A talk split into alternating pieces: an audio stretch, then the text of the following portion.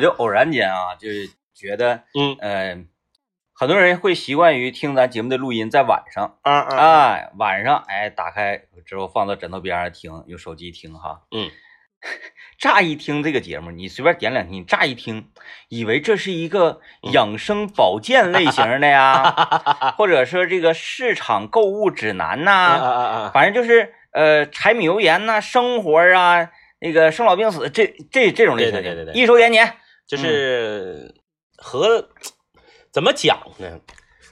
不能叫说和其他的广播节目不一样，而是呢，就是其他的广播节目找不到两个主持人都如此市井。嗯对，因为吧，这个电台节目主持人这个行业呢，在呃群众眼中，嗯以及主持人自己眼中，他是一个很很洋气、很怀身、啊，很时尚这么一个行业。那是头些年，哪啥时候都一样，嗯就是你你就是你，只是咱们觉得是头些年，嗯就现在也一样。嗯，你出去你说我是电台主播，人家对你的这个印象，有学问，为什么咱们说出去说是电台主播，对方的眼神中能看出一丝狐疑。啊，说怎么可能呢？你把你的获奖证书拿来，我看一下。对吧？嗯正常来讲是这样的，嗯呃，所以说呢，有一些这个同仁们，他可能呢也和咱们一样，吃着人均消费五十块钱以下的这个餐食，咱那个自助酱果是五十五，五十五、五十五，哎呀，超纲了，所以你看那期短视频就爆了吗？超纲了。哎，和和和咱们一样嗯啊，这个逛早市、逛农贸市场啊，然后呢，最近呢发现某一个时令水果下来了，价格比较便宜，就疯狂的吃。嗯但是他节目里不说这些，啊哎，嗯，他说的是牛扒呀，嗯，还有这样的呢。龙虾呀，不是哦牛扒、龙虾他也吃啊，嗯那嗯咱不也吃过吗？嗯，你看咱吃过，你看，人家也吃，是啥意思呢？说我呀，不单单是吃豆腐脑，龙虾呢我也吃，咱是我也吃过，这一下子这个层次就下来了，还说啥？我我是为啥说那个特别像养生类节目呢？因为今天节目一开始，我马上我就想说一说嗯现在的这个呃青年中年男性痛风的问题。啊是，非常的普遍，是不是？现在大家举手啊！我不要求说，哎呀，我痛风，不对，你身边有没有痛风的朋友？太多了。是不是人就举手？这个身边而且不止一个呢。我觉得这个世界上啊，嗯就是我我前提是这个集中在哪儿呢？集中在东亚和东南亚，啊，因为西方的饮食和咱们不一样。嗯哎，就东亚和东南亚，你身边没有人有痛风的人不存在，嗯就说我身边一个痛风的都没有，嗯嗯，这样的人已经不存在了。不存在了，不存在了，不存在啊！说这这个问题啊、现在已经特别严重了嗯啊，导致于就是影响很多人的正常的饮食啊，然后他的快乐呀，嗯以及他的工作，是不是？但是呢，面对这种东面面对这种顽疾吧，嗯啊，是顽疾。面对这种顽疾，我们可能又没有什么特别好的、妥善的处置的办法，是只能静静的等他来。然后来了呢，我们再用药物进行跟他对抗，是，等给他送走。送走之后呢，我们可能会消停几天，对，消停几天之后你就忘了，然后你呢可能继续这个正常的生活。咱不是说作乐，哎哎哎，就是正常的生活。正常生活。哎，正常的生活呢，你可能他随时呢又会敲响你的房门。嗯嗯嗯，哎，我们的朋友啊，李副局长在群里发了一个，我觉得特别好。呃，他也是资深的痛风患者，而且是来势汹汹，直接就给他闷倒了。哎，原来是乐拄拐了。呃乐观向上这么一个人，一下子就坐上轮椅了。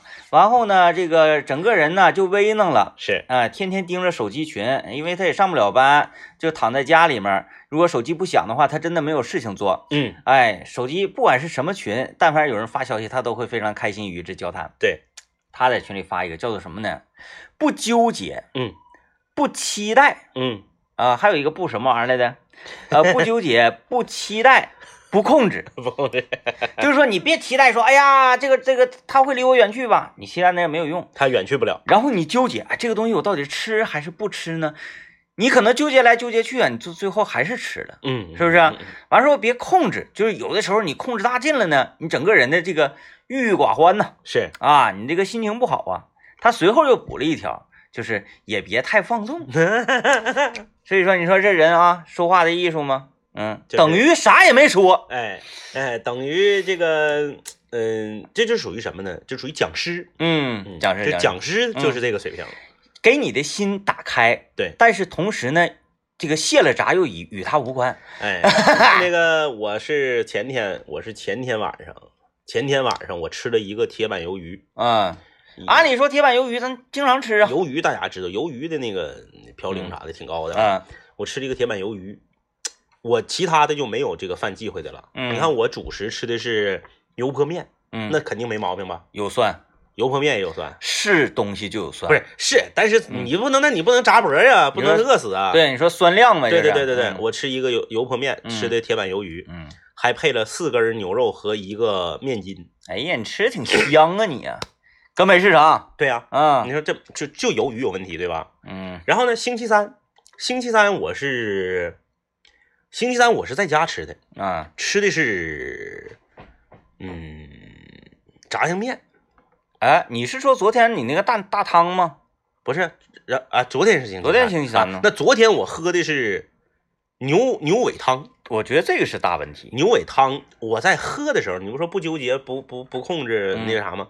我喝的时候，我你看我往咱们尿酸群里发了个图片嘛，尿酸群，哎，大家不要见笑啊！毕竟呢，我们也是惜命的人。痛风呢，周 周围有朋友痛风中过招，实在是太痛苦了，太影响自己的这个自信心。对对对，你说影响工作呀，影响什么？这些呢，其实不是特别重要的，因为你工作能受到多大影响，你请几天假，你再努力干，你能把之前落的工补回来。是，但是这个东西会摧毁你的一种自信。对，我完了，我可能随时会被这种病症所击倒，这你就一下子崩了啊，崩了，危弄了。然后呢，我昨天我在嗯喝这个牛尾汤之前，因为大家都知道牛尾汤是很补的嘛，因为我这个家里面，首先这家里面是有这个病人，刚刚做完手术，需要嗯补一补。其次是呢，小小孩儿喝这个牛尾汤特别好，嗯小孩儿喝这个牛尾汤呢，有助于补钙，有助于嗯长个儿。而牛尾这个东西呢，本身又是一个日常生活中我们比较少吃的东西，你就听你听起来啊，它就比较燥。哎，嗯。然后我就呃凉水下锅啊，嗯。先把那个血沫子给它焯掉，嗯凉水下锅，葱、姜、蒜、料酒和两块非常少的、非常量小的这个大料，嗯，然后你就咕的。我家有个电砂锅，啊咕嘟了四个小时。哎呀，你这没清咕的呀！牛尾上的这个肉啊，你就一一提那个啊牛尾，啊啊，呱是呱呱肉就掉那绝对了，绝对了。哎呀，你这个行啊。一滴油都没放，嗯一滴油都没放啊，汤上面一层油，嗯，就把那个牛尾那个中间的那个骨，那也是属于像骨髓似的，啊，煮烂了都。对，是那里头的东西。哎呀，啊那个大补啊，啊，里面放四块苞米，几啊块胡萝卜，嗯。你看全是健康食品啊，嗯。一碗汤，嗯，吨吨吨吨吨，哎呀，老过瘾了，太鲜了，太鲜嗯了啊！今天大拇脚趾、右脚趾的侧面嗯，就是疼，隐隐作痛。嗯。现在已经不隐隐了，现在就是走路就是疼了。嗯。啊！之前是隐隐，你啊看早上我发那个尿酸群的时候是隐隐，现在一上午，现在已经开始走道疼了。嗯，这个应该提起重视。这个牛尾汤啊，狠呐，嗯毒辣呀！再加上昨天晚上，这不是牛牛尾汤炖炖炖炖之后，感觉好像是多少有点油腻啊，嗯你上面一层油啊，开启一瓶精装红宝呃那个精装健力宝，啊，哎，这精装健力宝宝分那个两块八和三块五的，啊银色和橙色相间的是两块八的，啊，哎，白色和橙色相间的是三块五的明，白明白。开一个三块五，三块五的那个喝着比那个两块八的能，嗯。等等等等等，哎呀，喝完牛尾汤一个快乐。沙口的健力宝，嗯。健力宝我认为是除了可口可乐之外最好喝的饮料。嗯，比那个美年达和芬达好喝。嗯。不行啊，碳酸饮料啊，嗯。配上牛尾汤啊，也算。哎呀，这个怎么说呢？嗯。就是确实会有一种恐慌啊，嗯，内心这种恐慌是语言很难传达的。对，因为说痛风这个病吧，它比较诡异。嗯，对然后还因人而异，是，就是你看有的人天天啊放纵的不行，你看他尿酸值也很高，他就不疼。哎哎有的人呢，他可能吃的很文明，动不动他就疼。哎，你这个玩意儿真是没法说哎。然后你看各种报道啊，各种什么玩意儿，说啥都有。嗯来吧，先进广告啊。来啊，嗯。我们今天来跟大家聊一聊生活中我们使用的那些笨方法。嗯啊。大家都知道，这个笨鸟先飞嘛啊，这个有的时候啊，我们并没有掌握一些合理的科学技术，我们并没有掌握一些科学的这个方法，但是呢，我们由于自己的这个胆儿大，或者是我们敢于实践啊，有一些这个民间的科学理论。哎，我们是啊，你看那个我跟 DJ 天明认识多年，这方面我还是很有经验的啊，就是那个嗯，结果呢能不能接受呢？能，嗯，但是你能说出任何的科学依据吗？不能。不能。你说这道题怎么解出来的？你给我公式里说不能，不知道。嗯对呀、所以说呢，今天我们就来聊一聊，就生活中你在什么事儿上、什么方面你用过一些笨方法没有？嗯哎，这个笨方法就看上去很土，嗯但是好使。啊，哎嗯嗯呃，这个这个不说药到病除吧，也差不多。啊，哎，我反正我这个人呢，这个人生信条是这样的，我反笨方法，不管任何事情，嗯我都希望能够用大量的时间琢磨出一个更省力，嗯嗯呃，嗯更省力的这么一个办法。但实际上，你嗯琢磨出来的这个省力的笨省力的方法，在真正的科学面前呢，那是站不住脚，站不住站不住脚的。嗯，学鸡白扯。你比如说啊，举个举个例子，咱们说 这个家里面啊，嗯，你窗窗就我家窗户不是漏风吗？还没整呢，你看看我家窗户不是漏风吗？嗯然后我天天呢，我就发现了这个窗户为什么它漏风，它有点瓢了，啊，对，时间长它有点瓢了。嗯，哎，有瓢，不知道咋瓢的。瓢了之后呢，我就把它怼住，然后咔嚓给它卡死。嗯这一卡死呢，一般都能挺一个月。嗯然后随着它这个瓢，那你想，它它瓢了嘛，你给它摁住了，怼上了，滑滑给它呃奔上了，你时间长它自不它不自己还得就是试图要恢复到它瓢的那个形状。你是今年瓢的，是不是啊？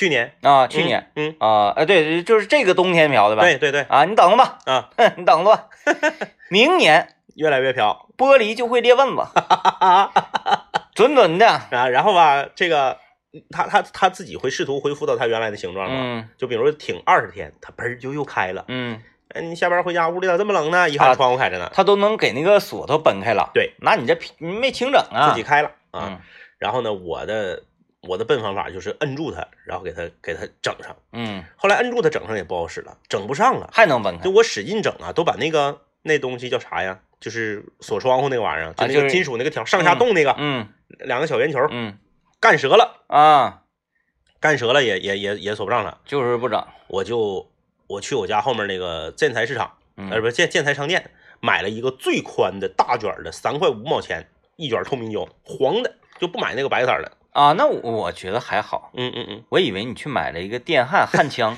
我最开始是想给它密死，哦，我寻思左六我来我我天暖和了我得换窗户，我你密死。你是受那个东岭南街跟卫星路交汇处那个井盖的启发是吗？就我不开你了。啊，对对，那你你密死，那你想给玻璃也密，玻璃不密死玻璃不密死，就缝密死，打嗯上玻璃胶，给它成头整个就给密死，不开了。能够吗？来年那拿不行，拿壁纸刀给它嘎开呗。但你说它瓢它一冷热一下，它不还得挣开？对呀，我就嗯当时我就想这个问题，我玻璃胶打上之后不能硬密，啊，对呀，你硬密啊，它这个冷热一照说，它它可能它还能崩开，必须软密。哎对，然后我我我后来这个发现这个不好使，我就拿这个大透明胶，就是一层压一层，你懂吧？明白？一层压一层，横着我太明白了，二三十层，因为我家窗户也瓢了。我二二二三十层，我就给这窗户封死了，嗯就开不了了，嗯，没有没法开了。我家那个吧，你能你能判断出是窗户瓢嗯还是窗框飘吗？你能判断出是哪个我？个人认为是就是那个能动这扇儿飘了。因为我家那个吧是用肉眼看不出来，嗯嗯嗯非常非常的微小，几乎没有。嗯嗯，但是呢，呃，它也不耽误关，什么也不关，就是缝啊，嗯虚微的，你觉得它鼓肚那块有点大，是是所以我就判断不出来是框瓢嗯，还是那个窗瓢。是，那如果判断不出来情况之下，我怎么更换呢？嗯，押宝吗？还是说整扇换呢？所以嗯说，你看我一直以来我对他这个分析都是说，实在不行了得换窗户，那可不，对不对？那只有这一条路，那你还能说点点火给它烤一烤，再拍一拍拍平呢？昨天嗯我上后面市场去买菜，嗯路过了一个面包车，上面写着装纱窗，嗯嗯嗯，到季节了我，一看，老哥，嗯，我说如此这般，这般如此。把自己家情况给他哎，对，说了一遍。离得很近，嗯你与我同去，啊，看看是怎么回事。上门两尺。老哥骑着他的摩托，带着他的工具箱去了。嗯呃，总共我是修了三扇窗户，啊，花了一百块钱，啊这么便宜，搞定。修的嗯哼，就给瓢的给压压压好了。老哥呢是把这个窗户，就是这个把手一动，上下窜那个那个条，嗯，那叫啥玩意儿不知道啊，就是锁滑嘛。换一个新的。啊哎，从上到下给那个旧的卸下来，换一个新的。啊，换个那玩意儿。然后呢，他这个锁滑有说到啊，你这个锁滑为什么窗户会飘？我说这就是科学。嗯为什么窗户会飘？我家原本那个窗户，你知道这个上下动这个东西，它是奔在窗框上有两个铁片里面，对对对铁片安的，上面这个太高，下面这个太低，啊，它奔窗户两头。不是窗瓢，嗯，而是这个锁跟那个锁扣哎哎哎哎，滑，哎哎哎，没滑实。你啊奔你奔两头啊，你就咱就想象一下子啊，你他你你拿一个这个长东西，你是只拿两头，它中间承受的力是不是就大？嗯嗯嗯你稍微两只手往中间聚一聚，它是不是力就均匀了？嗯他把这两个铁片也卸下来，重新打眼儿，两个一起往中间挪一下，哦，咔嚓就关上了，嗯，贼贼就是手到病除。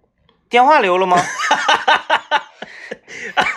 电 话哎，三个窗户都是这个毛病，啊，就是这个窗户最开始给我家安窗户啊，的时候，你家三个窗户都关不上了。我家四个窗户关不上，然后那一那那一个我没整，是因为那个窗户不总开，啊，那你这一冬天真的是就是挺煎熬啊。挺费挺费那个。你买你买我那个买了买了买了，啊，嗯，买了你说那个之后不是贼好使吗？嗯四个里面有三个用那个之后都贼好使，因为它厚了嘛，嗯，硬挤住关上的嘛，对，就不漏风了。其实它也瓢，对可能呢，由于架的太厚了，就那么回事儿了。，对，然后另一个是粘那个也关不上，也不行，那太厉害了，有点。然后就是这个搞定了之后啊，我就感慨，就是一百块，嗯，相当于那个三十三块钱一个件儿嘛，手工费就没要钱嘛，嗯，换那个条嘛。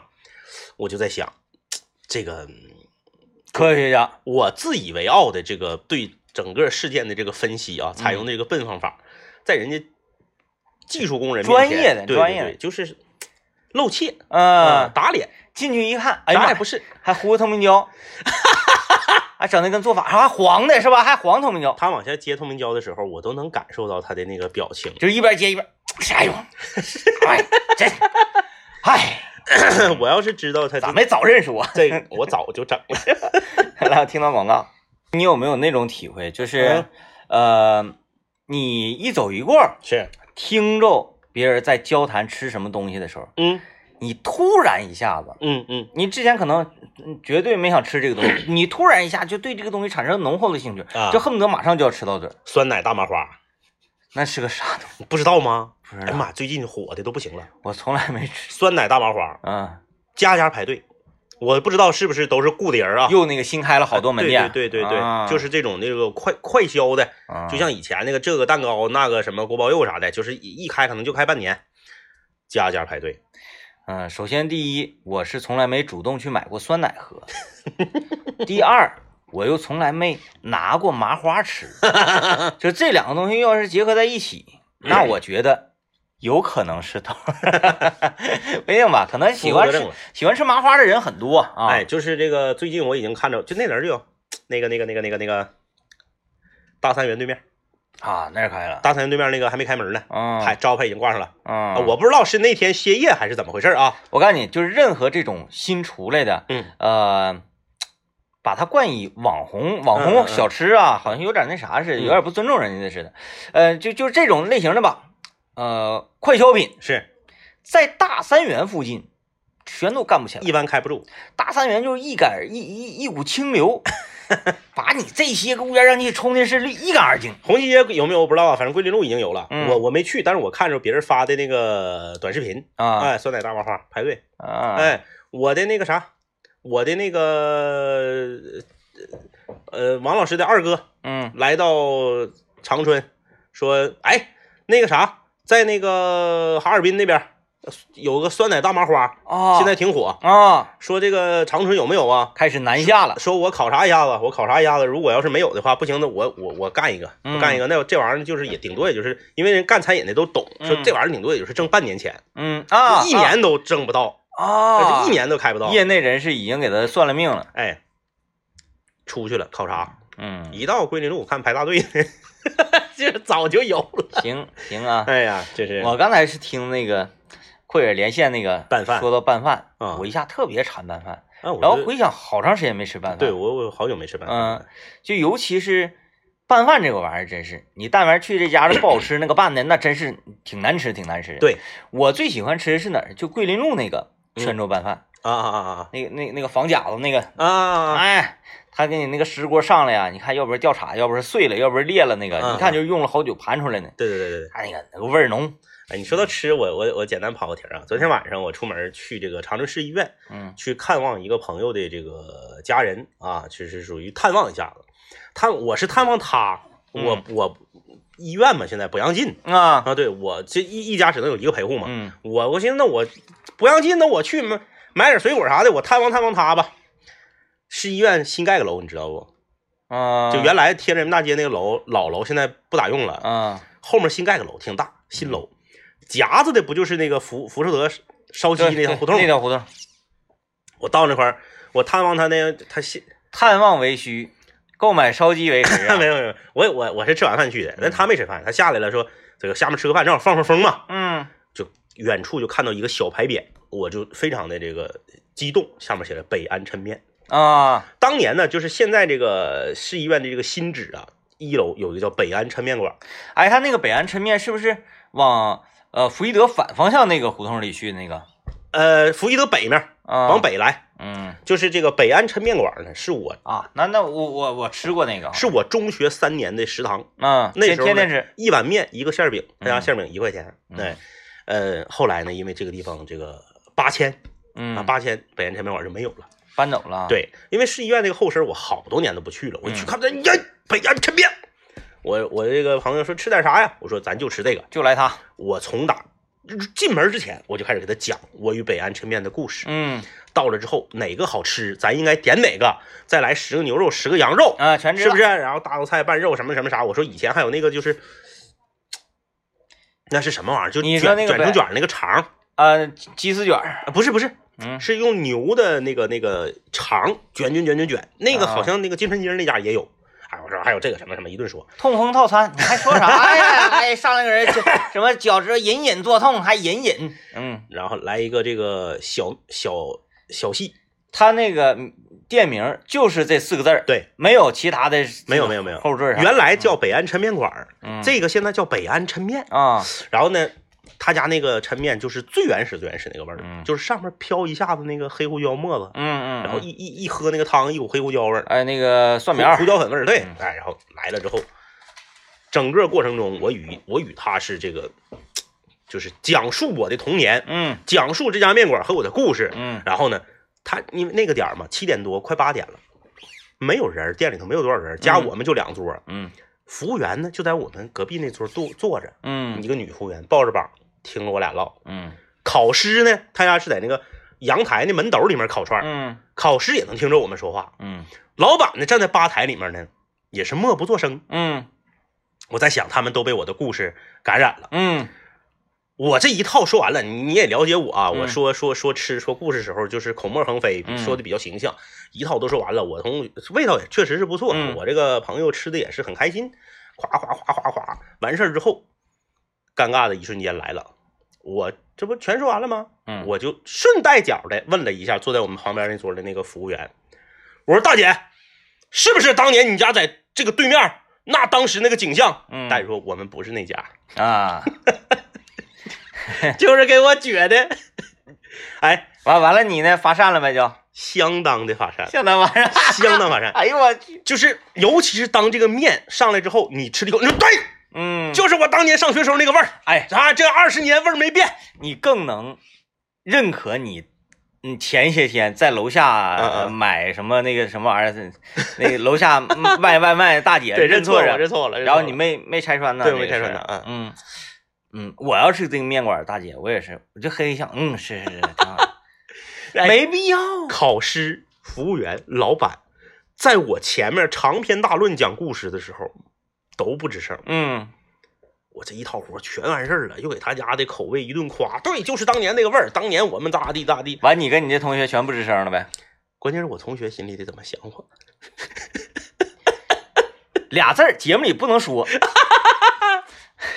哎呀，我同学不得寻思这家给你吹的，哎给你装的。哎，我觉得还好，嗯嗯嗯，因为你上来问那旁边服务员嘛，是你说大姐，是不是当年你家这个这个这个什么什么？嗯完了，大姐说不是一家。哎，嗯她原话怎么的大姐说不是不不是一家啊？我嗯我我们不是一家嗯嗯啊。然后你这不就不吱声发散了吗？是这时候呢，烤师串烤好了，上来给你上串的时候往盘里放，我们不是一家。等你吃完了说，老板算账啊，多少钱？哎，五十六，五十六给完了，找你四块钱的时候说，我们不是一家。我估计昨天啊，我们 我们台角走了之后啊，老板估计会会会会会会批评这个服务员，嗯，反正你就一哈哈就完事儿了呗。但我觉得你瞅你给人觉得，我觉得是啥呢？嗯嗯嗯他这个有点像罗密欧朱丽叶这个家族这个世仇。嗯嗯嗯嗯嗯嗯嗯啊，，对，因为他家可能也在那经营面馆多年，为什么服务员儿？他他可能就是家族产业嘛，服务员也不是说我雇服务员他可能是七大姑八大姨家对亲戚啊。上来为什么他就当啷一下把这个话说出来呢？嗯嗯是因为他百分之百是知道当年这个面馆的，嗯嗯嗯嗯他呢可能是这趟街的这个双子星之一之一。啊。嗯记得那个什么吗？木马木马乐队唱那首《暗淡星》啊，啊他可能是这条街上双子星其中的暗淡星嗯啊，光环全都被北安抻面馆给夺去。嗯嗯。然而这个北安抻面嗯，在旁边一直默不作声，他俩其实一字之差。哎，凡是北安抻面馆坐满了啊，然后没有地方坐了，但是还想吃抻面的这个食客们，嗯才会去到旁边这家北安抻面。这么多年过去了，这都是你脑补出来的。终于等到了一次机会，北安抻面馆门前写了一个大字“拆”，北安抻面就想机会来了，结果北安抻面馆动线咔搬到了另外一个地方，嗯从此走向了这个事业的低谷。嗯然而北安抻面在这里一直坚持，你不管你怎么拆，不管你怎么，我就是不走。对，终于他成了这条街上唯一的星。哎呀，当听到了你讲述曾经自己暗淡星的时候，那一颗最亮的星呢？那如何如何如何如何？老板恨不得一分钱都不收你，把脸扣你，把面扣你脸上，顺道给你送到旁边的寺院去看个病，是不是？哎，哎，有可能。那是双子座的撒加和加隆的故事。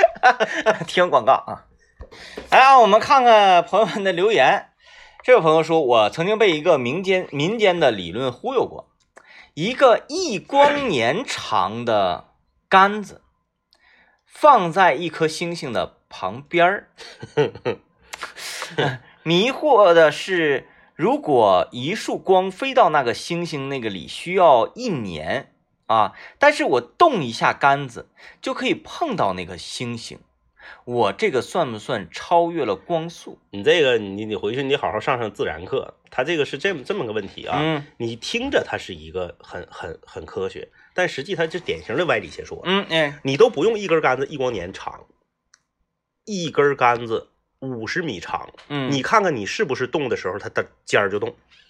嗯你跟你这个手拿着这个根部动的时候，它到尖儿动是有个距离，是有一个时间过程的。哦，我知道了，哎它和这根棍子的软硬度有关。哎，就我们看那个啥呀，哎看运那个运动会啊，奥运会上撑杆跳撑，杆跳，嗯这个杆子就是了，它的那个软度要要你不能太硬，太硬那个人支不起来，嗯蹬不出去；太软了也不行，太软了人你你趴下了，对吧？跟软硬度有关。除非是什么呢？如果从理论上来讲，你这根杆子的硬度达到了达到了这个这个这个无限值，嗯嗯，无限值硬，嗯。也就是说它不会被传导，力不会被传导。嗯嗯嗯。啊。但是呢，你如果想运行这个杆子，你要说这个距离啊，什么一光年这个距离，可能耗尽全地球所有的能源，哎都没有办法，没有这个力量能动这个这杆子。杠杆原理，你考虑一下力矩和力臂的问题，嗯。不是说你这边动头那边就动的，嗯你都不用一光年长，你就五百米长，你试试，你都得老费劲了。对，因为你如果说拿在手里，你看啊，来吧，咱们这个科学家上来拿在手里动，这个什么动力臂在哪儿啊？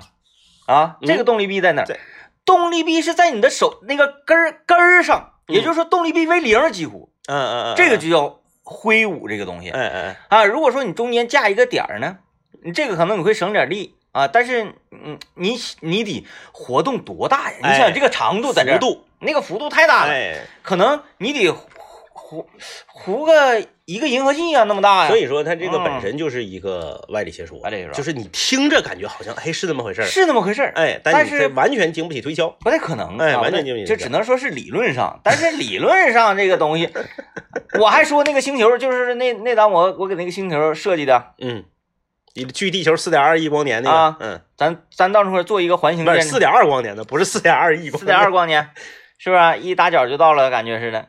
做一个环形的这个 建筑，对，啊、一全围着赤道建，啊，纯为赤道线，嗯，恒温，嗯，哎，全球恒温，没省省多少衣服，没有天气预报，哎，今天的温度跟昨天一样，因为什么？因为太阳还是那个太阳，那个呃，小猪佩奇里面 最开怀、最乐观、最这个具有浪漫主义的那么一个动物——兔爷爷，嗯，嗯他曾经唱过一首歌。我清早起来，太阳还在那里，嗯。天空也没有走远。大海呀，天空啊，大海呀，天空啊，大海呀，天空啊，特别特，你就细品这歌，它有它有非常生动的人生哲理。嗯。我清早起来，嗯代表什么意？我是一个快乐的人。是，太阳还在那里，嗯天空呢，它也没走远。嗯啊，大海、天空、大海、天空，啥意思？没任何的烦恼，都在这个大自然浩瀚的宇宙面前，就四个字，啥也不是。对对对，哎在不痛风的前提下，大海呀、天空啊，大海呀、天空啊，我动不了。在床上躺着看大海天，哎呀，这个有有朋友非常厉害啊，我们听众就是专业专业，嗯就是各行各业都有。他说那个窗户上那个东西叫传动器，啊，他说有两点式的和四点式的，专业我从来没见过四点式的，可能是我家那个窗户比较低档，四点可能是那啥，嗯那两个点呢是在呃上正下上正下，对，然后啊这个是在那两个在侧面那样的，可能是。没见过四个点的啊。嗯嗯、你说那个笨方法，前两天今天咱聊笨方法嘛，我我前两天在那个抖音上看一个视频，中国人民解放军野战军嗯出来发的一个教学视频，嗯说在野外的时候啊，如果你的鞋踩水里面踩湿了，啊啊！我看着你看那个我看着那个，我看着那个说那你就拿水呀、煮石头，煮石头，把嗯石头煮热了之后，把石头放鞋里。哎，但是我当时我也有点小那个，咱不你是不是疑惑了？嗯，我也疑惑了。我说那为什么你有煮水的功夫就把那石头扔火里，把石头烧热呗？对呀，他是怕把鞋烫漏，能吗？应该会吧，石头好像挺挺大。嗯，嗯这个东西你看啊，它就是，嗯，我们不能把这个叫笨方法，嗯因为你想野战军这么多年，他是在野外实地的这个呃，不管是训练呢，还是作战呢，在这个过程中总结出来的经验。嗯哎，它里面指定是有科学原理。你比如说这个石头热，石头热，这个它蒸气儿，蒸气儿往上上的时候，就把鞋里面这个这这这些这个呃潮气就给它腾干了，对不对？它它肯定它是有说道的，不可能是啥这这这这石头烫烫把烫的东西往 往鞋里撇，鞋就干了啊，你说这个这个我是有深刻的体会的。啊。嗯，咱们去洗澡的时候，是进的那个桑拿房，对呀、石头啊，那个石头它热，嗯是吧？嗯。哎，热完之后水一浇，瞬间它那个你看石头上它干了，嗯。变成蒸汽，啥意思呢？就是这个石头热，它不光是热，用热量把血烘干，嗯。它还可以吸收很多的潮气，啊。然后吸收进来潮气给你变成蒸汽，吸收进来潮气给你变成蒸汽，为了自己给自己降温，啊，它是起这个作用。是是是是，我我我我觉觉得得它它不仅仅是在热气蒸腾的时候把鞋里的潮气带走，它对还把鞋里面的潮气吸走。对，我觉得它跟烤是两回事儿，嗯，因为你看鞋这个东西啊，烤容易把鞋垫儿烤着。鞋这种形状呢，它是属于很难在里面循环空气的，嗯，对对对，呃，要以脚咋能臭呢？对，，要不脚咋能臭呢？嗯，哎，有人说，哎呀，脚臭怎么怎么的？跟大家讲，脚比手干净一万倍 那是，啊！这个我就不不细讲了啊。嗯，呃，因为这是这很浅显的科学知识道理。对那不用细讲嗯，不嗯用细讲。就像是很多研究都证明，人手里拿的手机是比你家坐便的这个马桶还脏嗯啊。啊。这个这个，只不过呢，是后者有味道，嗯前者没有味道而已对。但是我跟大家讲，前者如果具备那样的环境的话，味道也很大。嗯嗯嗯各位在打游戏的时候，你可以试一试。嗯 如果你的鼠标啊是罗技的，你的鼠标小手指的位置呢，嗯。它呃，但是但是罗技所有的机型咱不知道啊，嗯大多数罗技机型，右手小手指的这个有个坎儿，啊，它有一小凹槽。对，如果你打这个游戏非常的专注的话，咣咣咣一直在这里，手可能接近半个小时啊，接近一个小时啊，它都没动弹。是，仅手指和你这个鼠标这么靠着这个位置，嗯，汗就等于说是存住了，与空气绝缘了。是，与空气绝缘之后就会产生，嗯跟脚一样，是吧？穿着袜嗯子、穿着鞋，与空气绝缘了嘛，让汗在那里面发酵。是，手一个点握在鼠标上，你就试试啊。嗯等你抬起来之后，你闻你手指头上的这个味儿，嗯。比你脚上的味儿还要大。那不就跟咱们冬天滑雪时候戴手闷儿之后，中午吃饭一摘下来，一股那个赶不是比守门那个猛多了啊因为不管守门怎么样，它跟鞋跟袜子，你不可能我穿一个鞋是什么铁鞋、玻璃鞋，完全与空气隔绝。就咱们的鞋呀，它还是有透气孔的 对对对，啊。但我说那种情况就是完全与空气绝缘、是，密闭的情况之下，那味儿。所以说最味儿最大的是什么？人，哦，嗯有道理，嗯有嗯，道理，有道理。人为什么你感觉哎呀这个哎呀那女孩儿挺好香，它是香水儿。哎，为什么这个男孩儿闻着好清新？因为空气洗刷了它的味道，哎呦，对吧？带走了那些个误会，是不是上上升了吧？上升上升了吧？哎就，最最后就是五个字：嗯，感谢大自然。感谢大自然。嗯啊，拜拜 拜拜啊！